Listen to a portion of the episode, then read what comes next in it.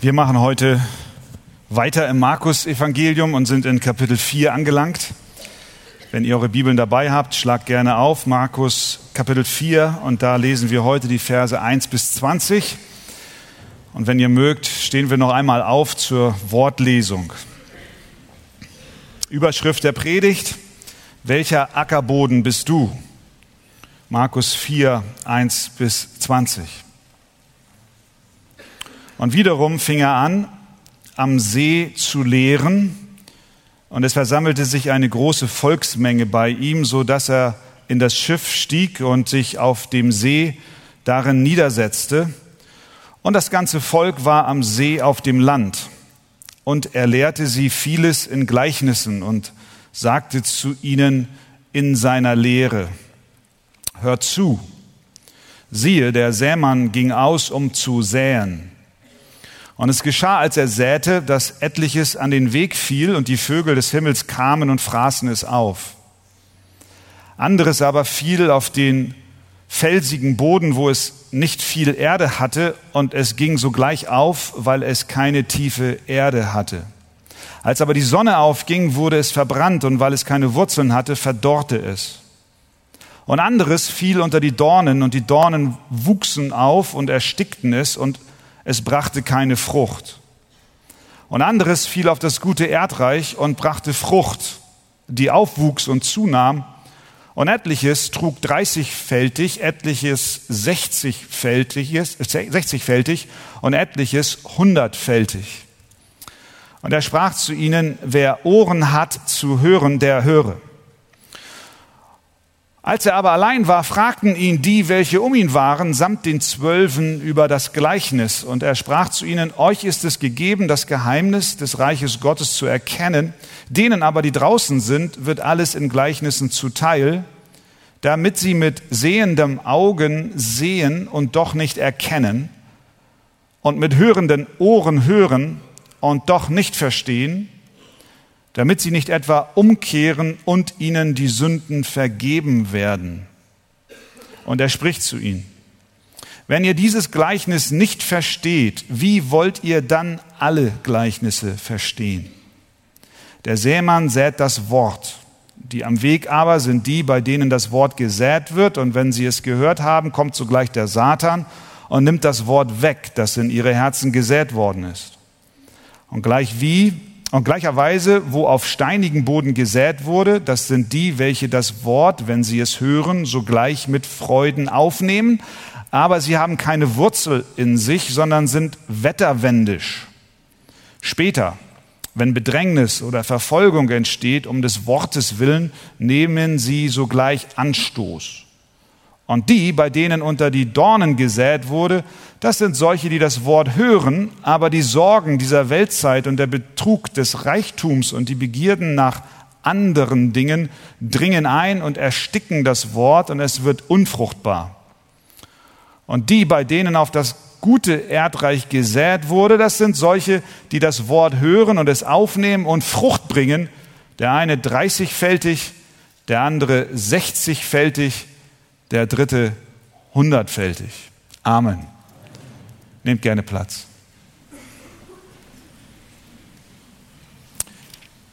Viele von uns kennen diesen Abschnitt in der Bibel. Andere vielleicht hören ihn heute Morgen zum ersten Mal, egal wie du mit diesem Gleichnis bekannt bist. Ich möchte gleich vorweg dich ermutigen, die Ohren und dein Herz zu öffnen ob es neu oder altbekannt ist. Vor allem die, die es schon von Kindheit an kennen, sollten darauf achten, dass eben nicht gerade dieses Bekanntsein mit diesem Text dazu führt, dass wir unsere Herzen verschließen. Jesus war wieder am See Genezareth, als eine große Menschenmenge ihm folgte und er bestieg seine schwimmende Kanzel, ein Boot, das ihn ein bisschen vom Ufer wegbrachte. Dort ankerte er und predigte zu den vielen, vielen Menschen, die sich dort am Ufer versammelt hatten. Und in dieser seiner Predigt hier in Markus Kapitel 4 verwendet er dieses Gleichnis vom Sämann, nicht vom Seemann mit Doppel-E, sondern mit Ä, Sämann. Das Gleichnis vom, vom Bauern, der Saat ausstreut. Er wirft Samen aus. Einiges von diesen Samen fällt auf den Weg, anderes auf felsigen Boden, andere Samen unter die Dornen. Keiner dieser Böden bringt dauerhafte Frucht aus verschiedenen Gründen. Aber einiges fällt auf gutes Erdreich und das bringt Frucht. Die Jünger, die das hörten, haben nicht verstanden, was Jesus damit sagen wollte. Also fragten sie nach der Bedeutung, aber bevor Jesus ihnen das erklärte, sagte er Folgendes, Vers 12 und 11 und 12. Erst bringt er das Gleichnis, dann kommt diese Unterhaltung mit den Jüngern und dann die Erklärung des Gleichnisses, die Auslegung des Gleichnisses. Das ist übrigens so schön an diesem Text. Hier braucht der Pastor keine Arbeit tun, weil Jesus schon die Arbeit getan hat. Er hat es schon ausgelegt. Aber bevor er es ihnen auslegt, muss er noch etwas klären. Er sagt, euch zu den Jüngern ist es gegeben, das Geheimnis des Reiches Gottes zu erkennen. Denen aber, die draußen sind, wird alles in Gleichnissen zuteil, damit sie mit sehenden Augen sehen und doch nicht erkennen und mit hörenden Ohren hören und doch nicht verstehen, damit sie nicht etwa umkehren und ihnen ihre Sünden vergeben werden. Mit anderen Worten, wenn das Wort Gottes gepredigt wird, dann ruft es zwei unterschiedliche Reaktionen hervor. Entweder ein Mensch öffnet sich und der Boden seines Herzens lässt den Samen des Wortes Gottes rein, oder aber er verschließt sich. Er verhärtet und das Wort Gottes dringt nicht rein und es kann keine Frucht bringen. Dieser Gedanke, dieser zwei Gruppen, dieser zwei grundsätzlichen Reaktionen ist Jesus so wichtig, dass die Jünger das verstehen. Ist ein so fundamentaler Gedanke für ihn, dass er sogar erklärt und sagt, hört mal, dies ist der Schlüssel zum Verstehen aller meiner Gleichnisse. Wenn ihr das nicht kapiert, dann kapiert ihr gar nichts.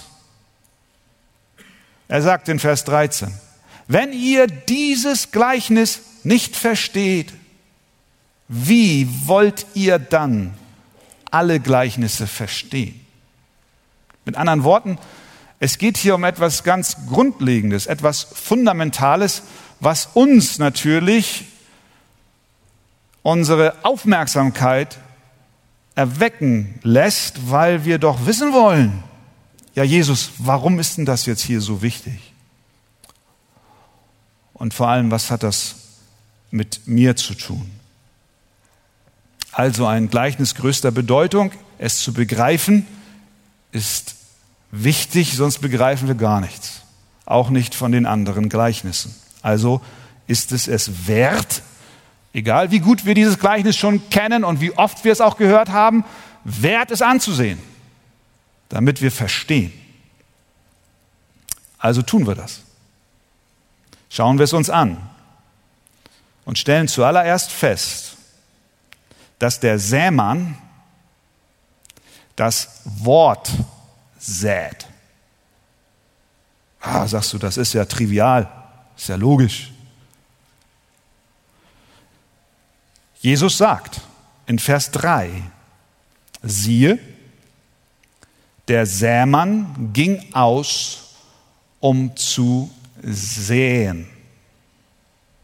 Und in Vers 14 erklärt Jesus, das ist der zweite Teil dieses Abschnitts, erklärt er, was das heißt. Und er sagt, der Sämann sät das Wort.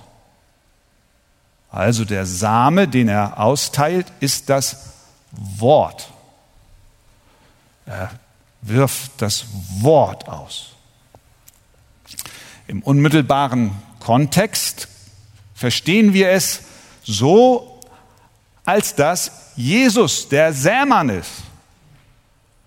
Er ist ja gekommen, um das Wort vom Reich Gottes, das Evangelium zu verstreuen. Wir können eigentlich sagen, Jesus spricht zunächst mal von sich selbst. Wir haben es doch im Markus Kapitel 1 gelesen, ihr erinnert euch. Da heißt es gleich zu Beginn des Evangeliums, Vers 14 und 15, nachdem aber Johannes gefangen genommen worden war, kam Jesus nach Galiläa und was tat er? Und er verkündigte das Evangelium vom Reich Gottes. Er warf das Wort aus. Und er sprach, die Zeit ist erfüllt und das Reich Gottes ist nahe, tut Buße und glaubt an das Evangelium. Das Säen des Wortes ist nichts anderes als das Austeilen des Evangeliums. Was ist das Evangelium, fragst du? Das Evangelium ist die gute Nachricht von Jesus Christus, der als der Sohn Gottes auf diese Erde kam, um für Menschen zu sterben und ihre Schuld auf sich zu nehmen, die an ihn glauben. Denn wir alle sind von Geburt aus Sünder und nicht nur von Geburt aus, sondern auch durch unser Handeln und durch unser Wesen. Wir brauchen Erlösung. Wir können vor Gott nicht bestehen. Das ist die schlechte Seite der Nachricht, aber die gute ist, Gott sandte aus Gnade und Liebe zu den Menschen seinen Sohn, der an deiner Stelle deine Schuld auf sich nahm. Das ist das Evangelium. Er starb, er bezahlte den Preis. Die gerechte Strafe Gottes ruhte auf ihn. Der Zorn Gottes wurde gestillt, er wurde ins Grab gelegt und nach drei Tagen ist er auferstanden, auferweckt vom Vater als Bestätigung, dass sein Opfertod vollkommen genügte. Und wenn du dein Vertrauen in diesen Christus setzt, dann bist du gerettet. Das ist der Same, den Jesus ausgestreut hat aber die Menschen reagieren unterschiedlich darauf. Aber nicht nur Jesus ist der Sämann, sondern jeder Christ, der mit Gott lebt, der das Wort Gottes weitergibt. Jeder Prediger, jeder Sonntagsschullehrer, jeder Hauskreisleiter, jeder Seelsorger, jeder Arbeitskollege, der zu Christus gehört, jeder Nachbar, jeder, der Verwandte hat und das Evangelium auf die eine oder andere Weise weitergibt, jeder Vater, jede Mutter, die Tag ein, Tag aus den Kindern von Jesus erzählt, jedes Gotteskind, das das Evangelium und seinen Glauben an Christus in dieser Welt bezeugt, ist ein Sämann, ein Sämann oder eine Säfrau. Wir bleiben bei Sämann. Ob das Ausstreuen des Samen Frucht bringt, liegt nicht am Samen. Der ist immer gut. Das Wort Gottes ist immer gut. Es ist immer wahr. Es ist immer richtig. Es ist immer Medizin für die Seele. Der Same ist gut. Es ist ein gesunder Same. Nichts Krankes, Verdorrtes, in denen wir keine Hoffnung setzen können. Nein, der Same ist gut für alle Böden. Das heißt, für alle Menschen, egal wer sie sind, es ist immer das Evangelium. Es ist derselbe Same. Der Bauer hat hier in diesem Gleichnis nicht verschiedene Evangelien in der Tasche. Ein eine Tasche für den felsigen Boden, ein für den dornigen und ein für den Weg und ein für den guten Boden. Nein, er greift in dieselbe Tasche, in dasselbe Evangelium und er streut das Wort aus.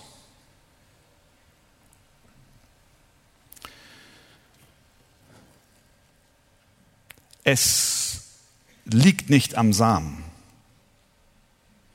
ob Frucht entsteht. Es liegt nicht am Wort es liegt am Boden. Es liegt am Herzen des Empfängers. Warum betone ich das hier? Weil ich glaube, das ist ganz, ganz wichtig. Es ist wichtig, weil leider viele Kirchen und Gemeinden und vielleicht auch der ein oder andere, der sich zu uns zählt, mitunter Zweifel hat, ob dieser Same Kraft genug hat, gut genug ist. Das bewirkt, was wir uns alle wünschen. Also fängt man an, das Wort zu manipulieren, Ersatzsamen zu verwenden, weil man nicht länger der Kraft des Wortes Gottes vertraut. Und über die Jahrhunderte sind viele Kirchen und Gemeinden genau daran zugrunde gegangen, weil man manipulativ versuchte, dem Samen, dem Wort Gottes, künstlich und bestimmt gut gemeint nachzuhelfen. Das ist nichts Neues. Ende des 19., Anfang des 20. Jahrhunderts lebte Archibald Brown. Er war ein Schüler Spurgeons, auch ein Freund Spurgeons. Er war später Pastor sogar der Baptistengemeinde Metropolitan Tabernacle in London, wo ja Spurgeon in der Blütezeit der leitende Pastor war. Und er beobachtete damals schon vor, was ist das jetzt? Das sind ja 120 bis 150 Jahre her. Beobachtete damals schon, dass das Vertrauen in die Kraft des Samen schwindet. In einem Aufsatz wandte er sich gegen den damaligen Trend, attraktive Methoden neben dem Wort zu suchen, um Menschen in die Kirche zu locken. Er schreibt in diesem Aufsatz Folgendes.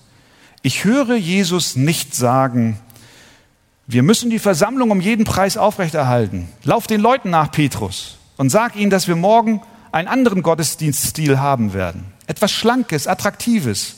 Und wenn überhaupt nur eine ganz kurze Predigt. Heute hatten wir einen Gottesdienst, aber morgen werden wir euch einen schönen Abend gestalten. Sag ihnen, sie werden es sicher genießen und eine angenehme Zeit haben. Lauf schnell, Petrus. Wir müssen die Leute irgendwie hereinbekommen. Wenn nicht durch das Evangelium, dann durch Unterhaltung. So 130, 150 Jahre alt. Das hätte auch von heute geschrieben sein können. Nein, Archibald. Weiter. So argumentierte Jesus nicht. Er schaute diejenigen traurig an, die das Wort nicht hörten. Er wendet sich den Zwölfen zu und fragt sie, wollt ihr auch gehen? Jesus bemitleidete die Sünder. Er flehte sie an. Er seufzte über sie. Er warnte sie und er weinte über sie, aber er hat nie versucht, sie zu amüsieren. Der Sämann sät das Wort, denn das Wort hat Kraft. Das Wort hat Kraft. Jakobus 1, 21. Darum legt ab allen Schmutz und allen Rest von Bosheit und nehmt mit Sanftmut das euch eingepflanzte Wort auf, das die Kraft hat, eure Seelen zu retten.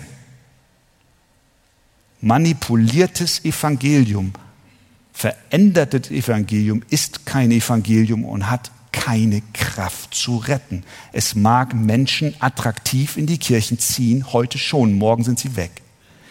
Kraft zur Rettung hat das Wort Gottes.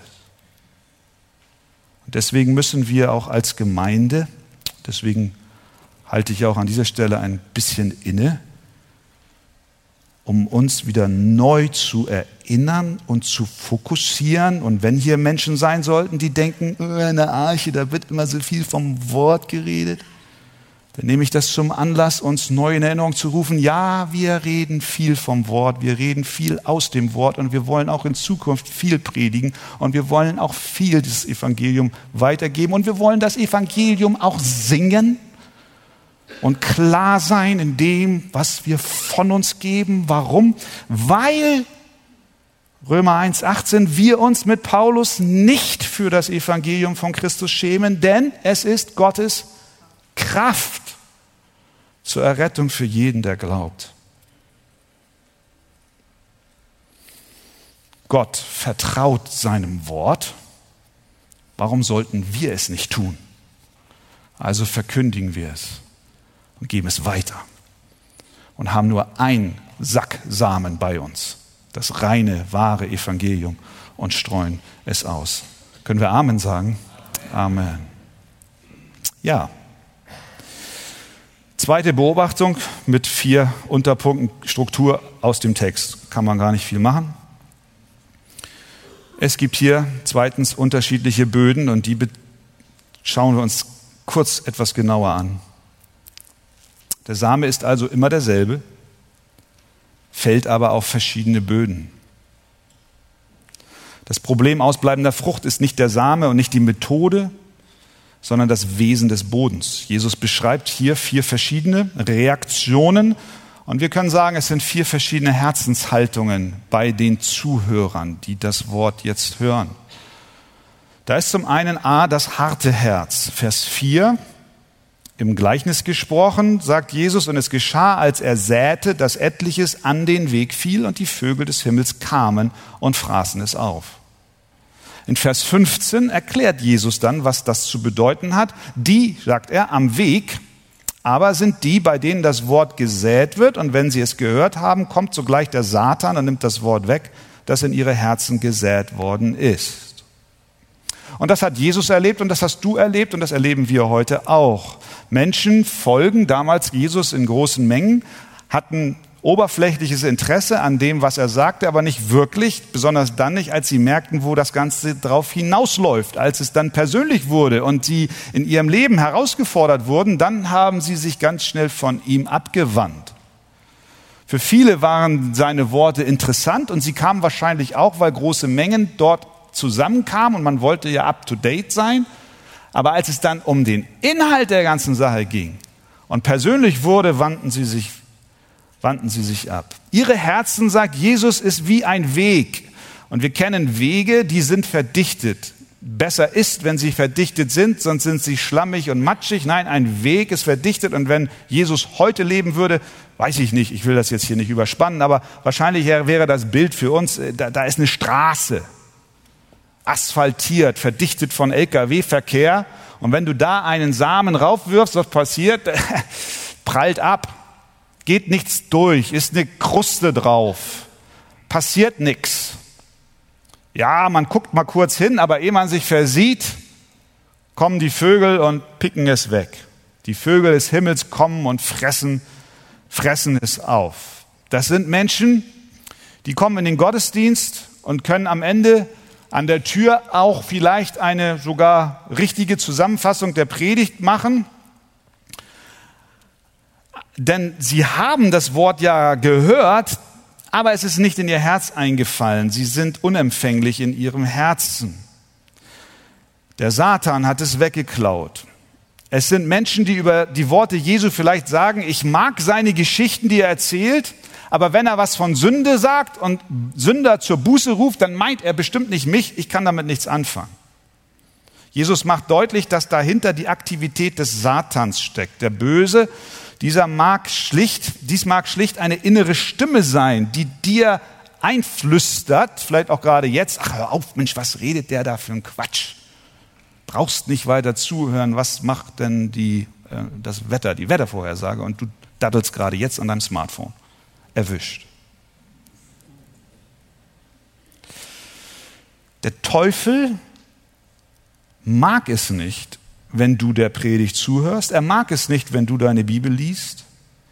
Er will dir alle möglichen Ablenkungen schicken, damit bloß der Same nicht in deinem Herzen aufgeht. Er will nicht, dass du dir Gedanken über den Zustand deiner Seele machst. Er will dich ablenken. Er will sofort rauben. Noch bevor irgendetwas geschehen kann mit diesem Korn, dass es in irgendeiner Weise doch noch eine Fuge findet, um, um reinzufallen, ist es schon weg.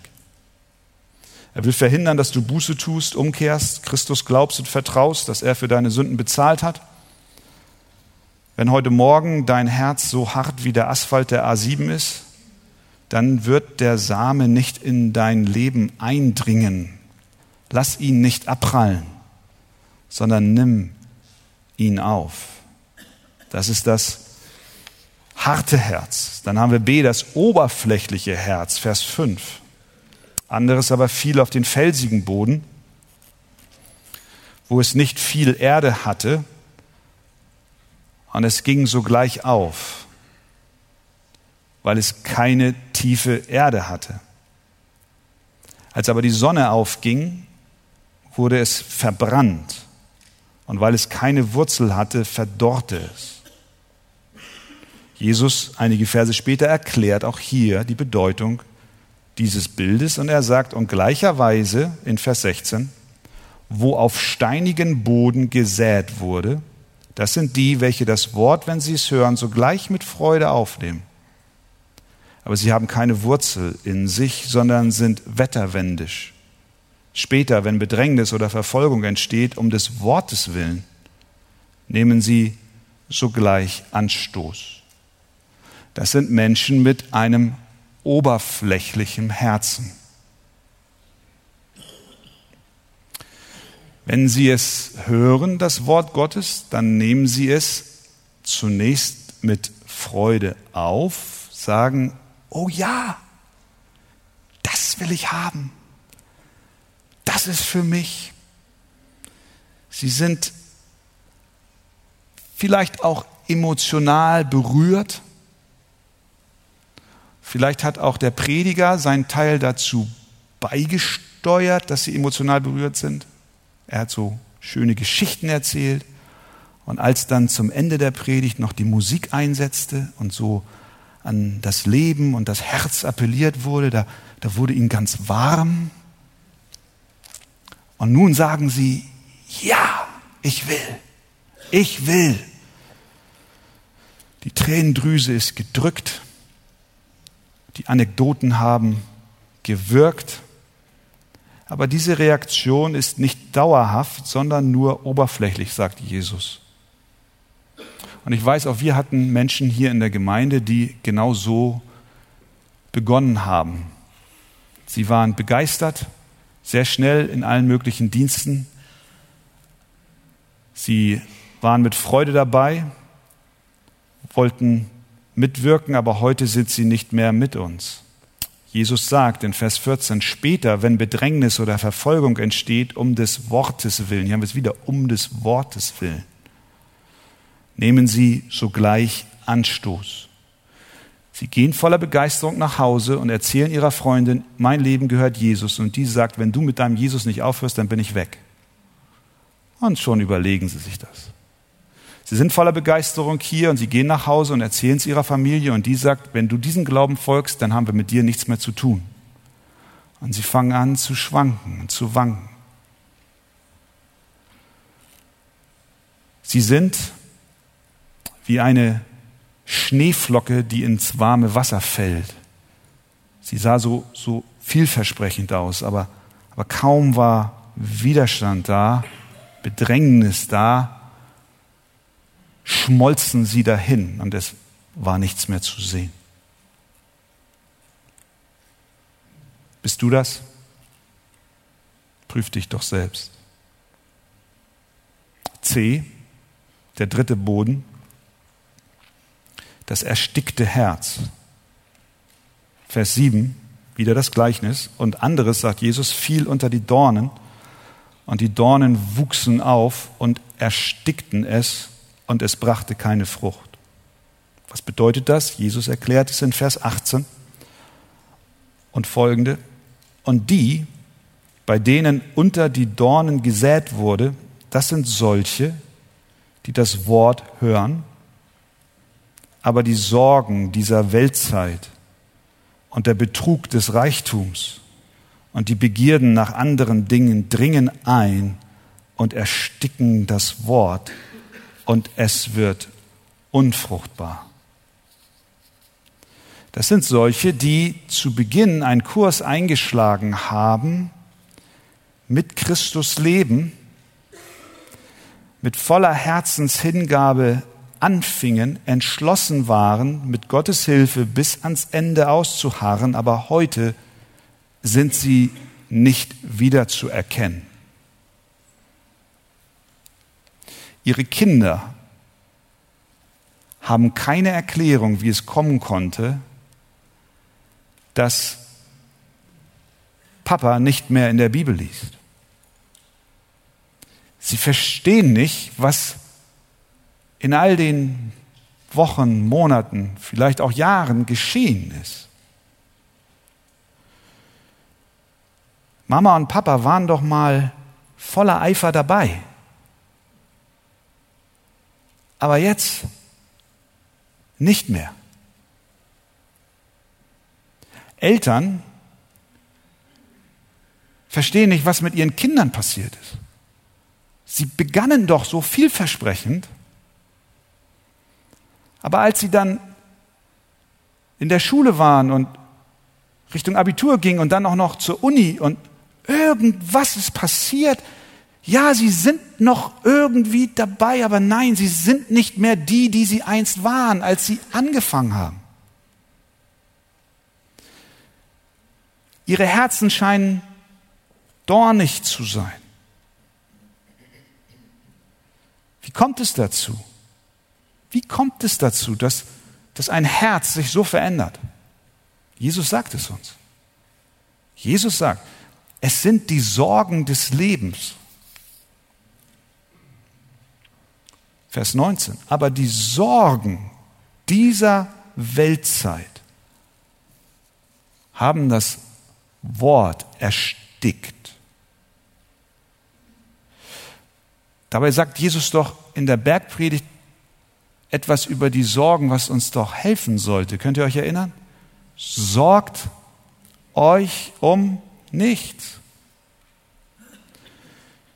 Weder was ihr essen sollt, noch was ihr anziehen sollt. Und dann sagt er, ist nicht das Leben mehr als Speise und der Leib mehr als, als Kleider? Und und dann sagt er, seht euch doch die Vögel am Himmel an und schaut doch mal, die säen nicht und die ernten nicht und euer Vater im Himmel versorgt sie doch. Und dann schaut euch mal die Blumen an, die sind viel schöner in ihrer Kleidung, als Salomo in seiner herrlichsten Pracht es jemals gewesen sein konnte. Darum sorgt euch um nichts. Wenn nun Gott das Gras des Feldes, das heute steht und morgen in den Ofen geworfen wird, so kleidet, wird er das nicht viel mehr auch mit euch tun, ihr Kleingläubigen? Jesus sagt zu dir, mein Kind, ich sorge für dich. Ich sorge für dich. Ich vergesse dich nicht. Ich kümmere mich um dich. Ich kleide dich. Ich nähre dich. Ich leite dich. Ich führe dich. Ich bringe dich weiter. Ich bringe dich bis ans Ziel. Und was machen wir? Wir sorgen uns.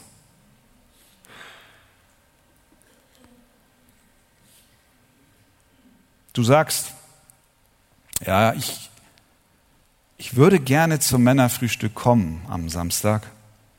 Aber weißt du, in der Firma haben wir jetzt wirklich Druck und ich muss mich um die Bilanzen kümmern, weil ich mache mir echt Sorgen, dass wir das nicht überstehen. Du sagst, meine Tochter die braucht eine gute Ausbildung und die bekommt sie nur in Stuttgart. Ich muss mir jetzt einen Minijob suchen. Ich mache mir Sorgen, wie wir das alles bezahlen können. Pastor, wenn du mich die nächsten Sonntage nicht mehr im Gottesdienst siehst, dann weißt du, warum ich nicht mehr da bin. Ich muss mich sorgen. Frage, die sich stellt, ist, sorgen wir uns um das Wohlergehen unserer Seele oder um das, was wir essen und trinken sollen? Dass ihr mich richtig versteht, die Sorgen des Lebens sind echte Sorgen, keine Frage. Wir sollten sie auch nicht auf die leichte Schulter nehmen, aber doch unser Herz ehrlich prüfen, denn Jesus weiß um deine Sorgen, er kennt deine Ängste, aber er weiß auch, dass genau diese Sorgen es sind, die das Wort in dir ersticken, wie langsam aber sicher wachsende Dornen, die keine Gnade kennen, wie der Efeu von im Garten unseres Nachbarns und ich jeden Frühling dastehe und denke, dieses Zeug kennt keine Gnade. Und ich reiß das aus und reiß das aus und reiß das aus. Es erstickt alles. Efeu ist nicht so schlimm wie Dornen. Die pieksen auch noch.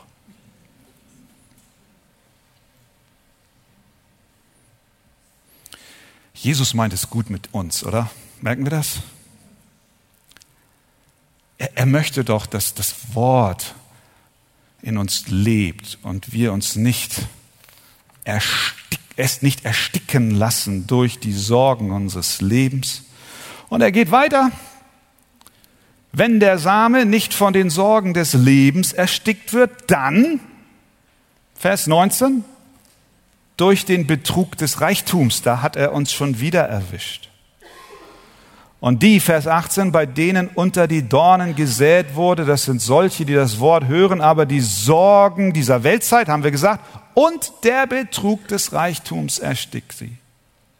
Auch dazu hat Jesus etwas zu sagen in der Bergpredigt, Matthäus 6, 24. Niemand kann zwei Herren dienen, denn entweder wird er den einen hassen und den anderen lieben, oder er wird dem einen anhangen und den anderen verachten. Ihr könnt nicht Gott dienen und dem Mammon. Ihr könnt nicht Gott dienen und dem Geld.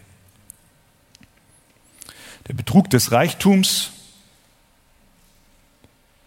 wurde in einigen Fällen der dominante Erstickungsfaktor, der Schlüssel zur Unfruchtbarkeit, zur geistlichen Unfruchtbarkeit im Leben von solchen Menschen, die eigentlich Nachfolger Jesu sein wollen und sagen, sie wollten es auch sein. Und dann fügt Jesus noch etwas hinzu, nicht nur die Sorgen und der Reichtum, sondern er nennt es dann ganz breit aufgestellt, die Begierden nach anderen Dingen. Dieses nach anderem sich ausstrecken, andere Prioritäten setzen. Jetzt ist die Zeit gekommen, dass ich endlich mal an mich denke. Deswegen gehe ich sonntags jetzt nicht mehr in die Kirche und den Hauskreis skippe ich auch. Jetzt ist die Zeit gekommen. Und wir merken gar nicht, wie die Dornen wachsen. Was immer es in deinem Leben ist. I don't know. Gott weiß es.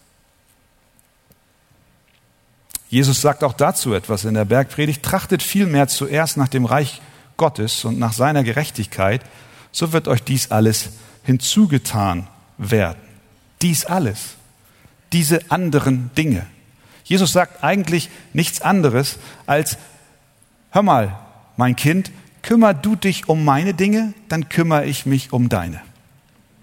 Das ist ein guter Deal, würde ich sagen.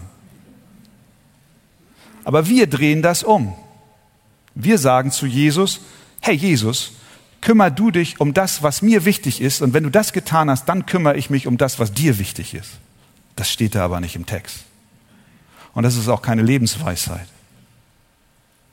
Jesus sagt, nein, es ist andersrum. Kümmer dich um das, was mir wichtig ist, dann kümmere ich mich um das, was dir wichtig ist. Um alles andere. Mach dir keine Sorgen. Setz, setz mich auf die erste Stelle in deinem Leben. Hebräer 12, Vers 1 fasst diesen Gedanken auf. So lasst uns, heißt es da, jede Last ablegen und die Sünde, die uns so leicht umstrickt. Das ist so ein Bild für diese Dorn. Das geht ja so schnell. Ehe wir es merken, ist es schon passiert. Das heißt, nicht nur die Dinge, die in sich böse sind, wollen mich abhalten, fruchtbar zu sein. Es können auch Dinge sein, die in sich gut sind. Das Bestreben, dass es unseren Kindern gut geht, ist an sich gut. Interesse am Sport, Bewegung, alles gut. Aber in dem Moment, wo es den Platz Nummer eins und Christus wegdrängt, das Wort und Zeit im Gebet und im Wort und im Gottesdienstbesuch nicht mehr möglich macht, dann sind die Dornen da und wachsen und ersticken. Und wir blicken zurück und fragen uns, wie konnte es sein, dass ich so geworden bin? Und wenn du selber noch nicht an den Punkt gekommen bist, wo du das selber merkst, haben es aber vielleicht deine Familienangehörigen schon gemerkt. Was ist mit Papa los? Er, er lief einst so wunderbar. Und jetzt hat er nur noch seine Modelleisenbahn. Warum habe ich nur noch so wenig Eifer für den Herrn? Warum lese ich nicht meine Bibel? Warum bete ich nicht mehr? Warum bin ich nur so geworden? Es sind die Dornen. Sie ersticken langsam, unbemerkt und fortschreitend das Leben in uns. Das ist das dornige Herz. Und dann haben wir noch D, das empfängliche Herz. Jesus wieder, Vers 8. Und anderes fiel auf das gute Erdreich und brachte Frucht, die aufwuchs und zunahm. Und etliches trug dreißigfältig, etliches sechzigfältig und etliches hundertfältig. Und auch hier wieder die Erklärung von Jesus, was das bedeutet in Vers 20. Und die, sagt er, bei denen auf das gute Erdreich gesät wurde, das sind solche, die das Wort hören und es aufnehmen und Frucht bringen. Der eine dreißigfältig, der andere sechzigfältig, der andere hundertfältig. Und hier kommen wir eigentlich zu dem springenden Punkt. Die Frage, die wir heute alle mitnehmen. Welcher Ackerboden bist du? Hast du ein empfängliches Herz. Jetzt sagst du, das würde ich gerne wissen. Und jetzt gebe ich dir einen kleinen Tipp, wie du das herausfinden kannst. Woher weiß ich, dass ich ein empfängliches Herz habe? Ganz einfach. Du beschäftigst dich damit, das Unkraut zu jäten, damit der Same des Wortes aufgehen kann. Du möchtest die Sorgen der Welt ablegen. Es gelingt nicht immer. Und du hast auch manchmal Rückschritte, aber dein Anliegen grundsätzlich ist, Herr, ich werfe alle meine Sorgen auf dich, denn du sorgst für mich. Ein Zeichen des Lebens in dir, des Glaubens und des Vertrauens, dass da einer ist, der wirklich für mich sorgt. Und wenn du Phasen der Depression hast und der Traurigkeit hast, dann wünscht aber doch etwas in dir, Herr, hilf mir. Ich will meine Lasten auf dich werfen. Das ist Unkraut jäten. Du bittest den Herrn, dass er den Ackerboden deines Herzens immer wieder neu pflügt. Wie machst du das? Ja, auch hier, indem du in das Wort schaust und es auf dich wirken lässt. Auch da gibt es Rückschläge. Dein Andachtsleben ist nicht immer ganz oben, aber deine grundsätzliche Haltung ist, Herr, ich möchte mich verändern lassen von dir und deinem Wort. Und deswegen kommst du auch am Sonntagmorgen gerne in die Versammlung, nicht um zu gucken, was die anderen anhaben und zu kritisieren, was hier vielleicht nicht gut läuft, sondern um den Herrn zu bitten, dass er das Unkraut aus dem Herzen entfernt durch das lebendige Wort Gottes dass er den Acker deines Herzens neu pflügt und da, wo Dornen anfangen zu wachsen, dass er kommt mit seiner Schere und wegschneidet. Und das, wo schon Asphalt dabei ist, sich zu verbreiten, er mit dem Presslufthammer seiner Liebe kommt und radadazong, aber mal richtig den Asphalt weghaut. Das geschieht nur, wenn wir uns mit dem Wort beschäftigen, wenn wir in den Gottesdienst kommen, wenn wir uns mit den Gläubigen gemeinsam dem Thron Gottes nähern, ihn erheben im Gesang. Wenn wir auch in der Woche in den Hauskreisen zusammenkommen, wenn wir sagen, Herr, hilf mir, dann hast du einen fruchtbaren Boden. Das heißt nicht, dass alles top läuft. Und darauf zielt Jesus auch ein Stück weit ab, wenn er sagt, einiges bringt 30-fältige Frucht, anderes, was denn 60 und anderes 100, ne? Ja. Mit anderen Worten, wir sind da nicht alle gleich. Nicht jeder von uns hat denselben Dienst und wir werden auch in unserem Leben nicht alle dieselbe Maß an Frucht sehen. Es gibt nun mal Bauern, das sind Großgrundbesitzer, das gab es immer schon. Und dann gab es auch Kleingärtner. Der eine kommt mit dem Mähdrescher und holt die Ernte ein und der andere schnibbelt mit der Gartenschere, mit der, mit der Nagelschere so ein paar Halme ab. Aber, aber sehen wir das? Das spielt überhaupt gar keine Rolle. Wo Gott dich hingestellt hat, gemäß der Gnadengabe, die er dir gegeben hat, wirst du Frucht haben. Und wenn sie noch so klein ist.